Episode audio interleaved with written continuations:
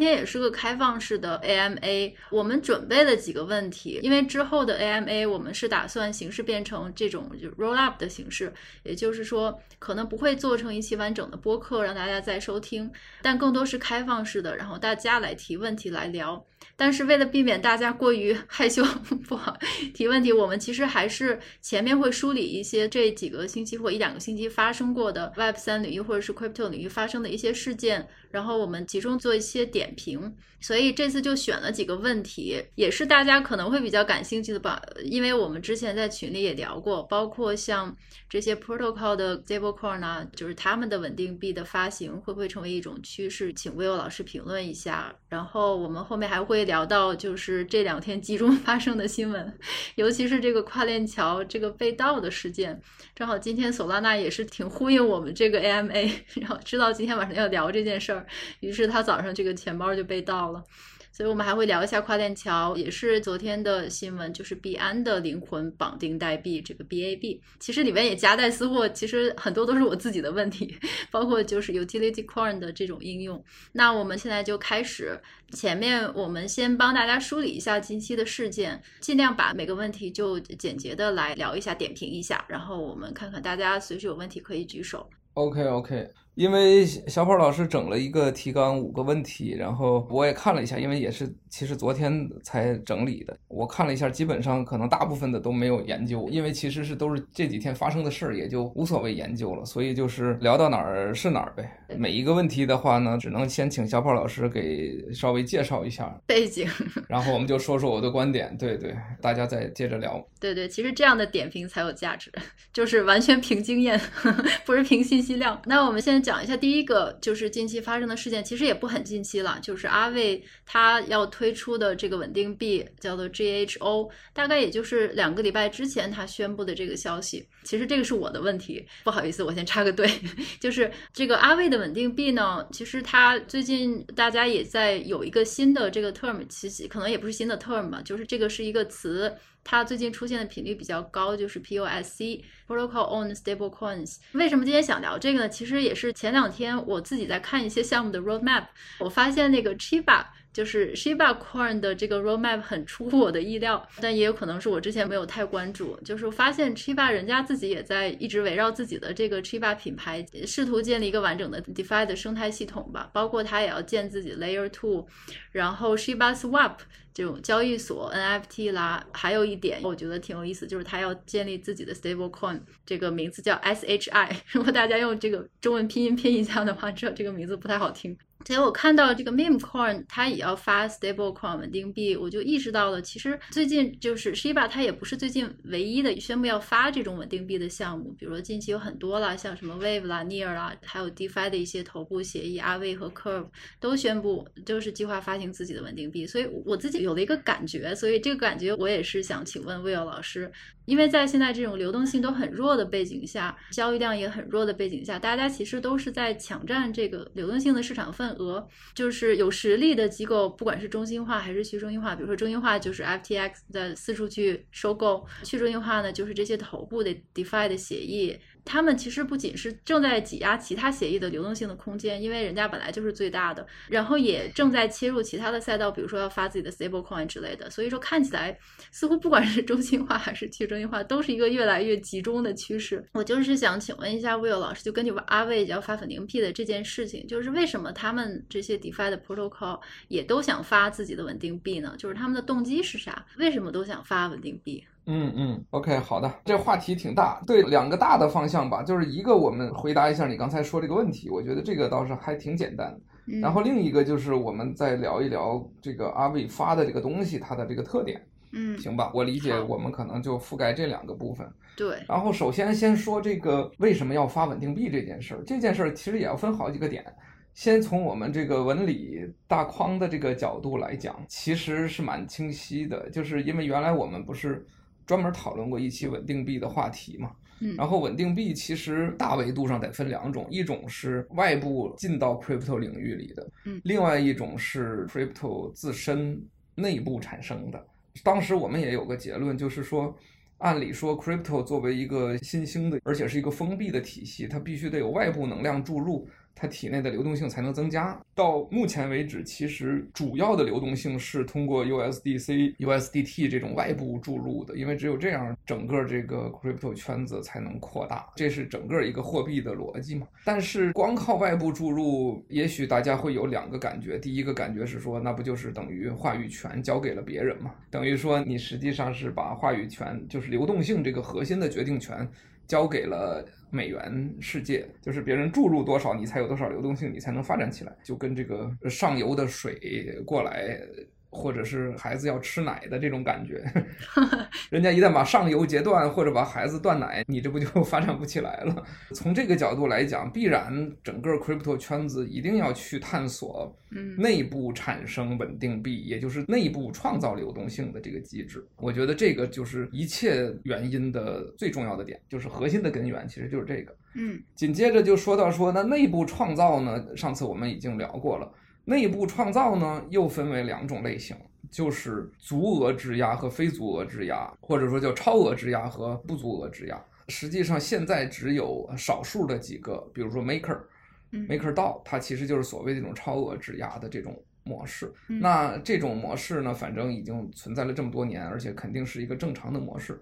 我们有聊过啊，就在货币灵魂三问里有聊过，就是说这种模式严格意义上说，除了确实有死亡螺旋。这件事是正常的，这个是不用去考虑的。它并不是说这个模式不成立的原因，对吧？它肯定是不影响的啊。死亡螺旋就死亡螺旋，这无所谓。它的清算机制本身就是把这件事考虑进去了，所以以前一直也就 MakerDAO 这样来做。但是呢，前面那一段呢，大家就觉得说这种创造稳定币的机制对于流动性的创造速度太慢了。其实本质上就这么回事，因为超额质押嘛，其实你是锁定了。一些高流动性的资产来创造稳定币，你只是把它稳定了而已。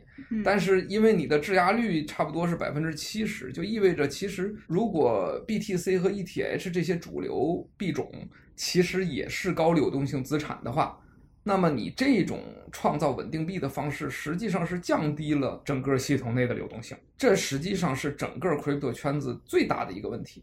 这件事情，咱们在上次聊稳定币的时候，其实没有着力讲这件事儿，正好借着今天聊一聊。也就是说，你如果把价值一百万美元的 BTC 放进 Maker 里边，你只有产生七十万美元的贷，假设是这样，那实际上整个系统的流动性不就从一百万美元变成了七十万美元吗？嗯，它实际上超额抵押最大的问题就在这儿，它其实是一个缩减流动性的这么一个模型，这其实是 Crypto 圈子一直头大的事情。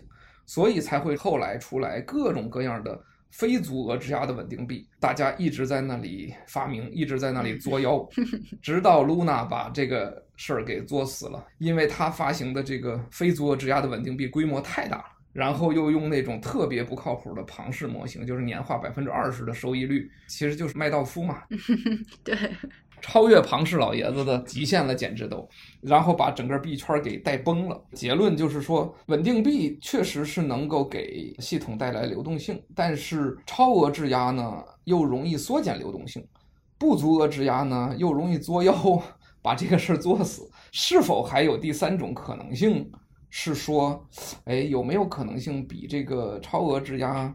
效率再高点儿，然后又不至于由于这个像 Luna 这样作妖去把整个系统给弄坏，就是是不是有这个可能性呢？所以我觉得其实整个的 crypto 圈子，大家仍然都在想，就是有没有好办法来做这个事儿，大概就是这样。就我所了解啊，因为 Aave 这个事儿毕竟是它牵扯到稳定币，嗯，而且它又是个借贷平台，所以我还是稍微有一点研究，做了一点功课，就是。我的感觉看到的结果就是，其实这是阿比在这个方向上做的一次最新的努力，其实就是这么一个结论。等会儿我们讨论阿比这个细节，我觉得大家就可以看出来，其实是这么个逻辑。当然，这个逻辑。肯定也有他的问题，这就咱们待会儿一点一点聊。我先说一下为什么这件事儿。对对对，大概就是这样。对对，非常赞，正好也接着我，我下面就想问那个问题。我想先回应一下刚才魏老师为什么自己想发这个稳定币。对，确实在稳定币的那一期节目里边其实详细讨论了各种种类以及这个各种种类的优点和缺点。其实我们在货币灵魂三问的节目中也有讨论过，就是这个稳定币发行的这个意图。我自己理解啊，我觉得其实发行稳定币这个意图呢，其实比较显而易见。我自己感觉，因为谁不想自己印钱呢？就是如果说自己发行稳定币的话，其实意味着首先以一个最简单的想法或者说逻辑来看，就是你今后的资金的成本就是零了。当然了，就肯定不是完全是零，就是你肯定之所以能够发稳定币，还是需要有很多的规则，遵守规则以及一些成本的。如果我们把 MakerDAO 看成一个央行的话，就是谁能够印钱是吧？谁能够发行货币？这个我们在货币灵魂三问中也有聊到过。那么，如果说 MakerDAO 它是首先尝试的这个一个例子的话，那人家确实是成功了。结果呢，大家能够看出或者能够评价它是否成功，也是看它的贷已经有了真实的需求，应该也是被市场公认为是一个钱的作用。就是像刚才 Will 老师讲的，每个稳定币大家都是想试图设计出一种最佳的、最能够符合现实世界的这个货币体系这个逻辑的，因为现实世界的货币体系不管怎么样还是非常灵活，能够支撑这个巨大无限扩张的经济体。就像 Will 老师说的，如果是这样的话，那么在这个 crypto 我们有没有一个更好的设计？阿卫的设计呢，我也看了一下，一会儿就请魏老师详细的解释。可能我自己的理解，简单的讲，其实它就是一个我们这个组合管理中 经常用的一个概念，就是试图分散风险或者百花齐放吧。因为它的这个设计呢，就首先它引入了这个 facilitator 这个角色。也就是说，那任何一个机构或者是 protocol 呢，都可以来 mint 这个他们的稳定币，就 GHO，成为他们的这个发行商，就是 distributor 吧。如果你是其中一个 facilitator 的话，你自己其实可以选择你自己的发币模式或者是发行的策略吧。比如说，就是刚才像 Will 老师列举的所有的市场上已经尝试过的发行稳定币的一些策略，比如说超额抵押，他们都有选择，所以他给你了几乎所有市面上可见的选择。比如说有你阿卫的超额抵押啦，比如说什么 Delta Neutral，还有这个 RWA，就是 Maker 的那个发行机制。还有利用纯信用的，就是他也试了试，就是信用评分也是一种选择。然后也有那种纯算法的稳定币，还有 Treasury backed，反正是你市面上看到的所有的稳定币的模式，不管是 Frax 用的还是 MakerDAO，它都放进来，大家可以选。首先，请 Will 老师评价一下它的这个设计或怎么样。我也想问的问题就是说，这个设计到底是重不重要？或者说，有了精密的设计，它就能够成为另外一个 DAI 吗？或者说，大家就能够相信它吗？好的，好的，好的，这个问题得说的挺长，我先说一个，然后我们聊一聊，再说下一个。好，我先介绍个小背景啊，这个就是属于八卦了。其实呢，我们最早在二零二零年创业的时候呢。原始的动机就是阿卫今天做的这样的事情，oh. 就是一个呃基于借贷平台的一个稳定币，这是第一。第二呢是说，其实这个模式挺早就有人做了，而且也是一些中国人做的项目就有做。原因就是因为，当一个借贷平台你有资金存进来，就是这个存款存进来的时候，它天然不就具备了发行稳定币的能力嘛？嗯，其实就相当于说我存进来的钱。我通过超额抵押之后，我是从平台里借走别人存进来的稳定币，还是我 mint 出来一个新的稳定币？从这个借款人的角度，其实是没什么太大区别的。从供应人的角度，当然是有区别。从借款人的角度，比如说我借走的是 USDC，还是我是 mint 出来这个 Aave 的 GHO，对我来讲，只要他们都是一美元，对于借款人其实是没区别的。所以呢。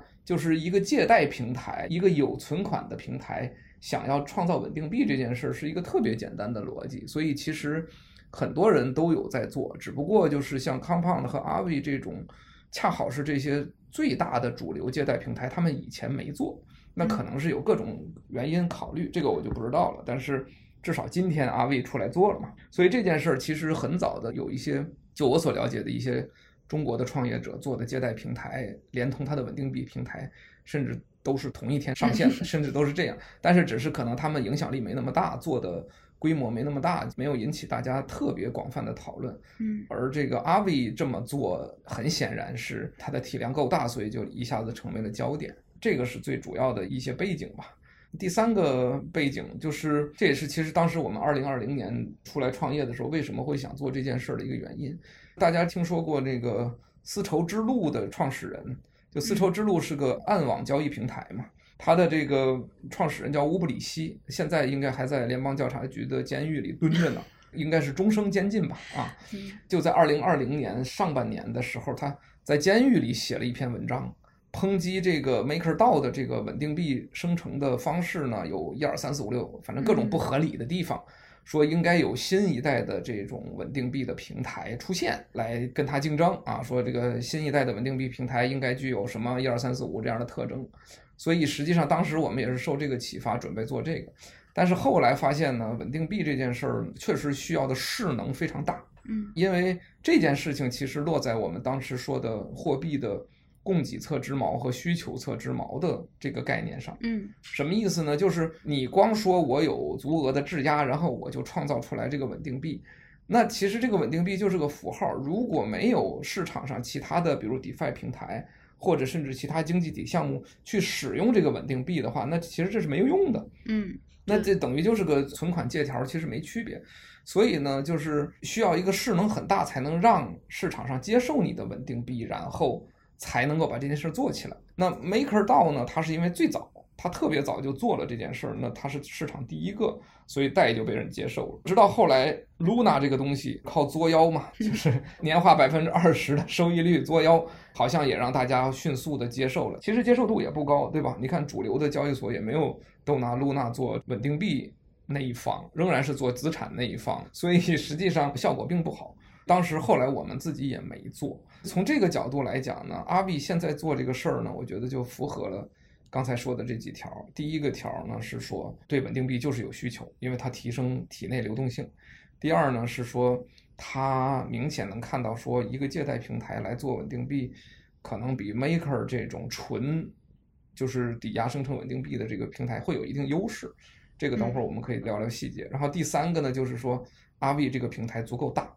它直接推出稳定币市场影响力足够强，大家容易接受，这是第一。第二是说，你也看到了阿币，他说我推出一个 Portal，就是说我实际上是直接提供这个稳定币的需求侧的场景。这个当时我看到 Portal 这个词儿的时候，我就觉得挺有意思，因为它描述的意思就是我相当于给你提供一些需求场景，就落在咱们说的需求侧之矛的这个特点上，哪怕就是最不济的。如果阿伟有一天推出说，我在我的体内可以把这个稳定币做质押，再去借别的东西，这总是他可以做到的，对吧？嗯，这就已经是一个对这个稳定币的巨大的需求了。从这个角度来讲。它的这个供给侧，我们说的供给侧，其实这个能力还是有的。这是我想说的这个背景嘛。刚才说的这些都是背景，还没有回答你上边的那个问题。对，嗯，那个模式的那个问题，马上来聊。你说的问题其实就是它设计的这些创造稳定币的模式，嗯，是不是真的有利于解决这个问题？其实我觉得这件事儿还是严格按照我们刚才说的那个维度就行。你不管创造了两种模式，还是五种模式，还是六种模式。其实就是一条，你到底是超额质押还是非足额质押？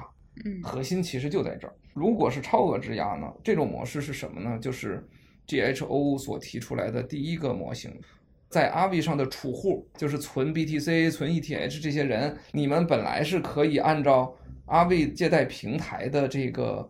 逻辑去借里边的 USDC 或者 USDT 的，嗯，那你现在不用借了，你现在直接借出这个 GHO 来，就跟 Maker 一样，就是借出 GHO 来，也相当于是创造了稳定币。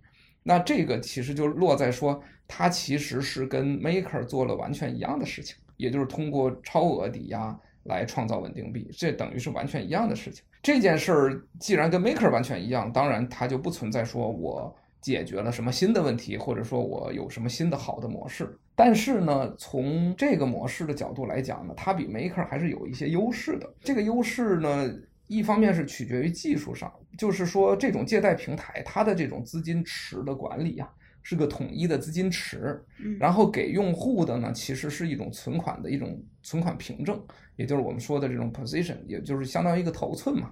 对吧？就是你在平台里有多少头寸，那基于统一的资金池和头寸的这种模型，创造稳定币呢，它在技术上和实现上，以及这个成本上，就是比如消耗 gas 费降低呀，或者清算的时候成本更低呀，就是它是比 Maker 这种基于 Vault，就是每个地址存个 Vault 的那种模式是有天然的优势的。嗯嗯啊，这也就是为什么我前边说，从借贷平台做稳定币，其实是一个显而易见的天然的路径。嗯，包括我们当初做创业也是想做这件事儿。包括我刚才说的，我们有些国人的项目，一开始就是把借贷平台和稳定币一起推出，它在技术上和管理模式上其实是有天然优势的。嗯，至少是成本大幅度降低。从这个角度来讲，Aave 推出这个，应该说除了 Maker 有先发优势这件事儿我们不说之外，其他的一切方面可以说都是会比 Maker 要好一点的。嗯啊，这件事是确定无疑的，因为这是一个纯技术的问题，包括清算机制，包括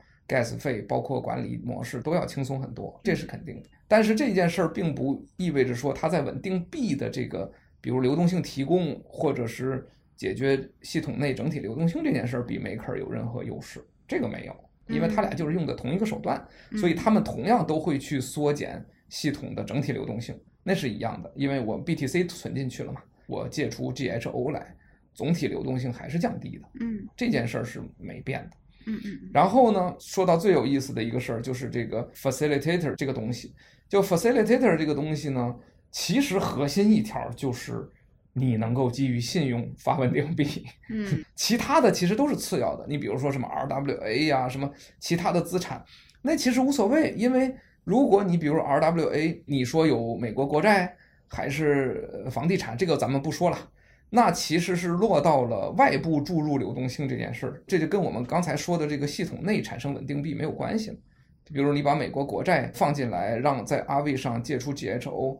那你跟放到 Circle 里边借出 USDC 有什么区别？没任何区别。嗯，所以这个我们就不用评论了，因为它确实就是走到那条路上来了。我们还是先关注这个系统内如何产生流动性嘛。嗯嗯。所以最核心的就是它基于 credit 或者基于声誉来创造 GHO 这件事儿。哎，那这件事儿就很神奇了。我在这个 Aave 的社区里啊，因为大家不是在讨论这个提案嘛，有一个人直接就问了一句，说你这个 facilitator 这种基于信用创造 GHO 的和 Terra Luna 的区别在哪里呢？有人就直接问这么尖锐的问题。呃，要我看来，感觉这个比 Terra Luna 还厉害，作妖程度还高，对吧？因为 Terra Luna 就我们解释过，其实它已经是很凭空产生稳定币的了。它其实是抵押自己的股票嘛，就某种意义上来讲，是一个公司通过抵押自己的股票来创造货币，这已经够作妖的了。但是 Aave 这种如果是一个零抵押的一个 facilitator 的话，那不就是一个央行直接创造货币的 这样一个逻辑嘛，对吧？所以我觉得这件事情上，那确实是突破了。这个系统内创造流动性的一个新模式了，就它可能比这个 Terra Luna 还直白，我就直接印了。但是它当然会有其他的手段做辅助，就是所谓道的治理，就是哎，比如说大家投票允许你印多少，你才印多少。嗯，然后说我基于第三方如果印，那我如果允许他基于零抵押，也就是基于信用。来印 GHO 的话，那我也一定赋予他一个额度嘛，就是我要给他规定一个额度，比如你只能上限印一千万美元，比如你刚才说它是个某个著名的 DeFi 项目，那我们可能知道说，哎呀，这个他的实力也很雄厚，印个一千万美元对他来讲也是小钱儿，他也不会赖账的，就这么印了。所以我觉得最有意思的就是它的这个基于信用的 Facilitator 的这个机制。其实就是突破了这个体制内创建流动性的一个极限，就比别的那些稳定币项目还猛了，就完全就是凭空印嘛。嗯、这个倒真符合我们说的“凭空印钱才是王道”的 一个一个模型。我也不用关心死亡螺旋，对吧？我都没有抵押物，螺旋个啥呢？那然后我自己是个有需求侧的场景，假设我就允许 GHO 抵押来借 USDC，那你还担心啥呢？对吧？那就赶紧印呗。它这种允许零信用去生成稳定币的逻辑，就跟允许零信用去借款是完全一样的嘛？它无非就是把零信用借款变成了零信用印稳定币，然后稳定币一比一去借款，没区别。所以我觉得这个模型确实就回应了你刚才说的，那就是它确实是有区别了。通过这个模型，那当然解决体内流动性的问题啊，因为流动性被凭空创造出来了嘛。你管它叫商业银行还叫央行，它是肯定是凭空创造出来的，它只是提供了这个手段啊，具体怎么操作，这个可以后边再看。对对，如果是按照魏老师的分析，其实它还是信用部分是比较多的。我看他们这个体验的时候，我自己感觉它好像是类似于想分散一下风险，就是说，如果我纯用这个 Luna 的方式，或我纯用这个算法或信用评分的方式，那可能这个死亡螺旋或者是崩溃的会比较快。那我就引入不同的 facilitator，然后大家自己就是用各种不同的策略，你可以超额抵押，它可能这个流动性会少一点，然后呢，这个信用创造的会少一点。同时，我又有一些其他的策略来平衡，比如说什么 delta neutral 啊，什么 算法之类的，我就感觉它好像是在做一个 diversification 吧，就是把各种的缺点都分散一下。对的，正好咱们进入这第三趴，说几个有意思的事儿啊。你先说，这个是第一个点，我想问一下。还有一个点，我估计可能就是刚才这个魏老师讲的，为什么这些借贷平台它比较适合发稳定币？因为你刚才说的它的这个技术上的优势，因为它是个 pool，然后 MakerDAO 它是个 vault，然后我第一反应就是商业银行，因为你看。这种借贷平台，他们这种 pool 的模式其实就是商业银行的模式嘛？我是不是可以理解为，就是 MakerDAO 它就是央行，然后呢，阿卫像这些借贷平台就是商业银行这么一种关系呢？因为好像这个 MakerDAO 也是给这个阿卫他们以某种这个固定利率去借给他们贷的，让他们来在他们的平台上用的吧？这种比喻是不是合适？对，先回答这个问题吧。这个比喻可能还不太容易解答这个问题，因为这两个角度差异有点大。就是 MakerDAO，它有点相当于以前的一个叫做钱庄或者票号的这种模式。嗯，就是说你是每个人存有自己的黄金，你每个人存有自己的实物的白银吧。然后我给你一个银票，我们不考虑那个超额质押那部分，其实就是说每个人的那个白银，相当于我帮你锁在了你的柜子里，因为我登记了嘛，张三李四在我这儿存了白银，然后我给了你对应的银票，这个银票将来反正别人拿着它，就是你银票可能给别人了嘛，然后别人回来就能够从你这儿换走白银。我觉得白银这个词儿不太好，我换个例子吧，就是说。Vault 有点相当于什么呢？就是一种非同质化的一种结构。比如说，我开放的一个当铺啊，我觉得可能用当铺比较好一点。就是说我可以接受不同的资产来去抵押、来借钱、来生成稳定币。比如说，你有一辆车，我给一辆车估价之后呢，比如这辆车值一百万，根据我当铺，我必须要防风险嘛，就是将来我要必须要能够清算。所以我只贷给你三十万，那这个车呢，其实就是你的。你不赎回的时候呢，这个车是不会给别人的。如果这个车的价格没有低于你当初借的三十万的话，这个车是不会给别人的。它是这么一个固定的逻辑。那么只有说这个车到了清算线，比如说这个车的价值从一百万降低成了三十五万的时候，我该清算了。那么那个时候呢，才有任何一个人可以拿三十五万块钱来赎回这个车。嗯，它是一个有阶段性的，就是。在清算之前，其实是没有人能够动你这个车的，是这么一个逻辑。而存取款就不一样了，存取款它是个总池子，总池子就意味着说我接受的所有的东西，像白银啊，是放在这一个大池子里。那这个大池子本身有个好处是什么呢？就是这个大池子的里边的资金仍然可以又被其他的借贷者去使用，这不就很像银行吗？哎，对对对，所以我刚才说的是你前边说。Maker 像央行这一点，其实它不是太对，它更像个当铺。但是后边的这个是个银行这件事呢，可以类似这个意思。这里边我先说这个细节啊，就是这其实就是在 business 层面，这种池子会比 Maker 好的一个原因是什么呢？是说你存进来有 BTC，那如果有别人不管存进来什么资产，他想借 BTC 的话，他是可以从这个池子借走的。哎。那么从这个池子借走之后呢，因为借 BTC 也是要付利息的，对不对？那么这些利息给谁呢？当然就是给当初存 BTC 的这些人。所以这其实就是 Aave 这次他提出这个说，哎，说你们这些借 GHO 的人啊，你们不是光像 Maker 那样说借了就完了，甚至还要付稳定费，你们是可以从你们存入的这些抵押资产继续收获利息的。嗯，这其实就是借贷平台发稳定币的一个天然优势。啊，这其实也是 Aave 主打的一个逻辑，所以我们刚才介绍就是说，其实借贷平台发稳定币是有天然的一些优势的，就是包括利息的收取，包括这些 gas 费的这个，因为 gas 费是这样啊，存进一个池子，gas 费是很简单的，跟存 vault 创建 vault 又不一样，这是技术上的差异。借贷平台做稳定币是天然有这些优势。对对，很明白。对，其实我刚才这个把 MakerDAO 比成央行，其实是为了说明它和这个阿卫的关系。MakerDAO 的模式我也很同意魏老师话，它其实就是个当铺模式，但是它和这个头部协议、DeFi 协议之间的关系，我就觉得有点像这个央行和商业银行，因为。这个 MakerDAO 的贷，它也是以我不知道多少的利率，它是借给这个阿卫，然后阿卫的平台上用贷来做这个借贷的嘛？你说的对，这件事儿特别有意思。这个正好说到这个话题，就再解释一下。其实 MakerDAO 的这个逻辑呢是非常奇怪的。我在阿卫里我存 BTC，对吧？假设我借出 GHO 来，那我借 GHO 其实也要付利息了。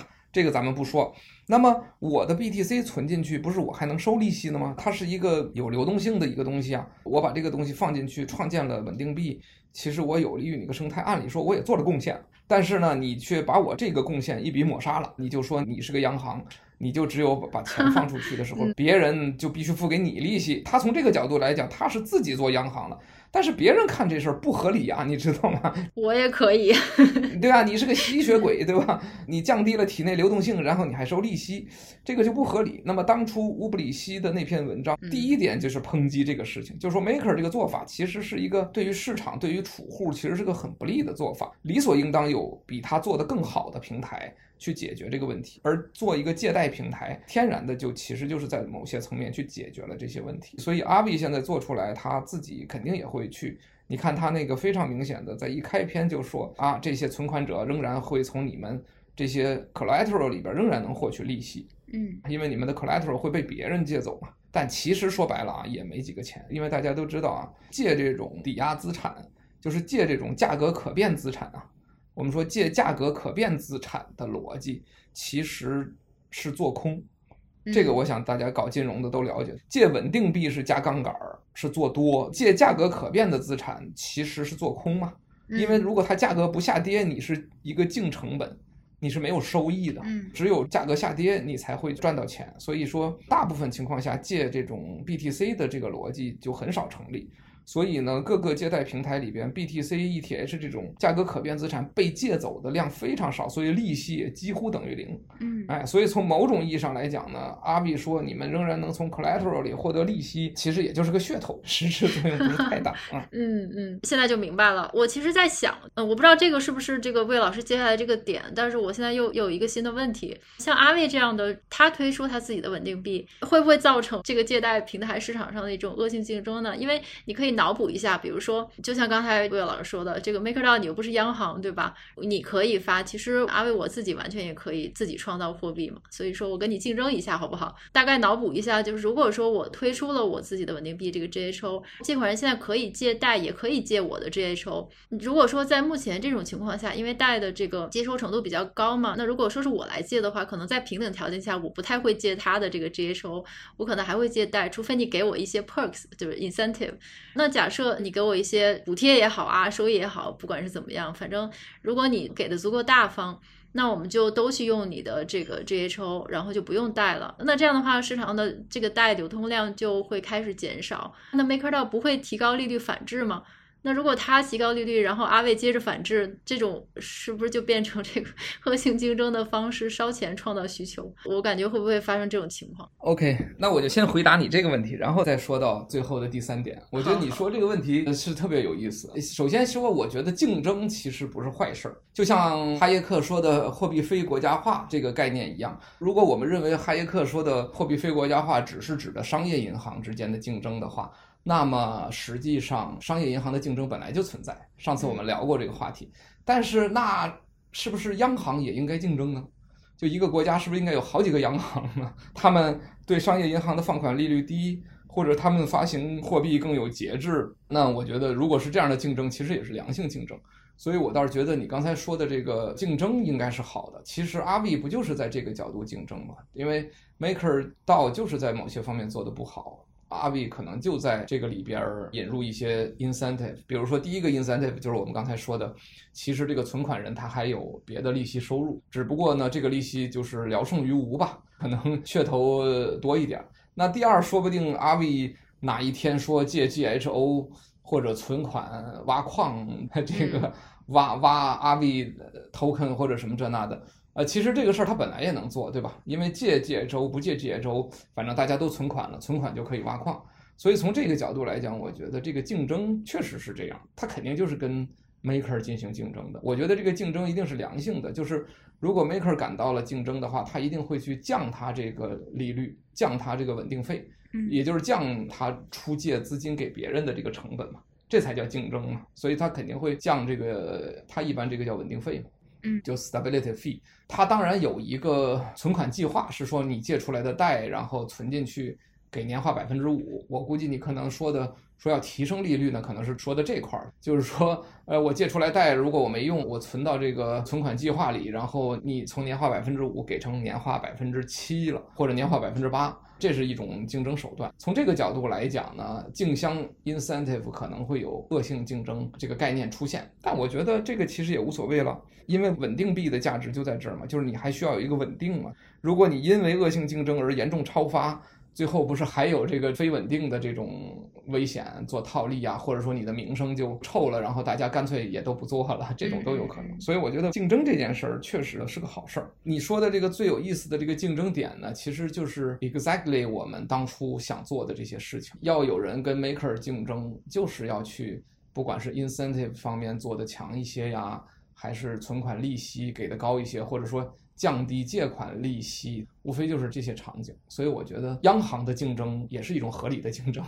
对，我觉得应该是这样。这个其实我们货币灵魂三分钟其实有详细讨论过，就是哈耶克的私人国家货币，然后就是私人货币竞争是不是一个好的方式？对，大家可以回去听一下。那魏老师来回答刚才那个第三点来着。对对对，第三点，我觉得很有意思的点就是你刚才问的这个问题，看上去阿 V。是用一种 diversify 或者一种什么手段，它是把这几种创造货币的模式给它做了一个综合，就像一个 portfolio 一样的东西，或者说你说叫做分散风险，也就是 diversify 这样的一个手段。但是呢，实际上这种 diversify 是一个 tricky 的概念，就是你得看是从谁的角度去分散风险。从阿 V 这个角度，它是分散风险了。为什么？因为它有很多种的创造货币的手段不一而足，然后它可以去通过审批的手段去来决定我们说的，比如说，如果是超额质押，那你就随意，因为你是超额质押嘛，你想发多少发多少。如果是零信用质押，如果是信用发行，那我可能给你一个额度。然后呢，如果是什么 RWA 呢，那我当然也会有一些什么质押率什么这些的。从阿 V 的角度来讲呢，GHO 这种货币它的风险是被 diversify 了，这个是很正常的，但是你别忘了，从这些发行主体的角度来讲，嗯，什么叫平衡风险，或者什么叫分摊风险？我们想想这个概念啊，以前我们研究过，如果我要是把风险能够分摊给若干主体的话，那其实一定是把高风险的那个主体的风险。摊给了那个低风险的人嘛？嗯，是的，是的，对不对？对吧？这个概念我们一想就明白了，这其实才是风险分摊的第一性原理嘛。其实低风险的人是倒霉了呀，因为他本来风险最小，然后他被那些高风险的人把风险分摊过来一部分，所以其实从 GHO 的角度，风险是分摊了，但是低风险的那些人一定是受损的。但是因为风险这个词儿很虚，我们其实不知道说，哎。那我这个受损到底在哪里呢？我是不是真的受损了呢？这件事儿就特别有意思了。我可以非常负责任地告诉大家，这件事儿就是受损了。嗯，是是是，参考一下 CDO、CDS。嗯，对，就是假设我们允许一个主体，他把这个 GHO 用零抵押的方式发出来，也就是说，他创造了一个信用的货币。那么在这种情况下呢？这种信用货币，它如果完全用于一比一的去借 USDC 的话，那么简单而言，它就已经解套了。就说白了，我的信用我这一辈子都不还了也没关系啊，因为我 USDC 已经借走了，等于我用我的信用创造了 USDC，然后就拿走了，因为一比一嘛。假设是一比一的话，那在这种情况下，其实这个风险不就摊给了存入 USDC 的人吗？也就是假设未来某一天，我们讨论好几个路径啊。第一个路径是假设未来某一天 GHO 下跌到了零点九比一美元，我们不管它这个结构怎么清算、怎么转换，实际上就是当初存一美元 USDC 的人，其实他的权益只剩下了零点九美元而已。只不过可能这个池子足够大，也就是说里边还有其他的 USDC，最后分摊一下，也许你能拿到了零点九六美元。但不管怎么说，只要你允许这种凭空创造出来的货币参与兑换的话，其实就是把风险摊给了那些当初把稳定币或者把其他资产存进来的那些人。嗯，这是第一个风险分摊，你就很明显看出来谁赚了便宜，谁受损了，因为风险分摊了嘛。第二个逻辑更有意思。我们再看那些存超额质押的那些人，大家想一下，超额质押是什么呢？就是我用 BTC 存进去，我借出 GHO，OK，然后呢，你那边同时有一个主体是零信用借出 GHO，嗯，好，那么当 BTC 的价格下跌到要被清算的时候，那么就意味着说，因为被清算的时候逻辑就是我们必须还 GHO 才能拿出抵押物嘛。于是乎，你就会发现那些零成本生成 GHO 的人，他可以什么都不做，只需要等待清算的时候就拿这个 GHO 进去清算。嗯嗯嗯，不就等于获得了抵押品吗？以前在没有零成本生成 GHO 的时候，这件事儿是嗯嗯是没有意义的呀，因为你当初抵押生成的 GHO 跟现在被清算的成本是一模一样的。嗯嗯，你是你是套不了利的，你是赚不了便宜的。哦，一个巨大的套利空间。对呀。而零成本的这个人说白了就是零成本去获取了一个抵押品嘛。然后我零成本获取抵押品的时候，首先第一我可以不负任何责任，因为我手里的 GHO 被销毁了呀。嗯，注意啊，这个稳定币清算的逻辑是说，你还 GHO 的时候，你是一个还 GHO 的行为，所以 GHO 被销毁了，所以这件事儿在世界上就不存在了。所以我拿到了价值原有 GHO 的那么多的资产，GHO 被销毁，然后当初那个储户。他手里没有 GHO 的话，直接就归零了。嗯，这个跟现有的借贷平台的清算逻辑是完全不一样的。嗯嗯，现有的清算逻辑说，我虽然可以付出少量的 USDC，因为你的 BTC 价格跌了，我是付出少量的 USDC 去放进去，但这些 USDC 可仍然是存进去的哟。嗯嗯，它好歹又回到了资金池嘛，嗯，因为在那个时候它跟 BTC 的价值是相等的，而现在倒好。没了，这个说白了就是对不起了，是吧？储户净损失，然后印 GHO 者净收益，嗯，然后平台就是等于对不起，没啥损失，就是平台对不起了。对呀、啊，平台对不起了嘛，因为啥也没发生嘛。然后我就说啊，可能有些人不愿意听的了，大家再去看这个提案，第一个被赋予零成本发行 GHO 的主体是谁呢？嗯。就是阿威自己啊、哦，阿威超迪亚，这是他提案的一个关键点。好了，然后对不起，阿威的公关不要找我们啊。发行 GHO 一旦遇到市场暴跌，就是阿威把储户的钱划拉到自己钱包里的一个手段，对吗？可以这么说吧？天呐，这句话我觉得要记下来。嗯，所以这件事情就变得很有意思了。那要注意哦，嗯、这件事情跟阿威可是没有关系的。嗯、为什么？因为阿威作为发行 GHO 的平台，它是发行了一个稳定币，所以阿威一切的义务是维持稳定币的价格稳定。也就是说，我们假设我们认为阿 V 有责任的话，他的责任是维持 GHO 永远等于一美元，不要脱钩。嗯如果脱钩，他做了各种机制，什么又还款，又什么这那的，这个大家都知道啊。算法稳定币这套逻辑，就是通过供求关系来影响这个稳定币跟美元的比价。阿 V 可没有义务去保证 BTC 不下跌呀，BTC 的涨跌跟阿威一分钱的关系都没有。如果发行人发行了之后，这个 GHO 流到市场上，就算不在阿威手里，那么被别人拿到了之后，用来去清算 BTC 的话。那么就是这些人有收益，这是第一。第二，如果阿威把他所有的零成本发行的 GHO，就算是放到了市场上，那么这些得到 GHO 的人，他们去清算 BTC，他们是有成本的。他们的成本相当于什么呢？就是他们当初拿 GHO 的成本。嗯，这件事情对于这些人而言，是相当于我们刚才说的分摊风险，就是你等于你可能。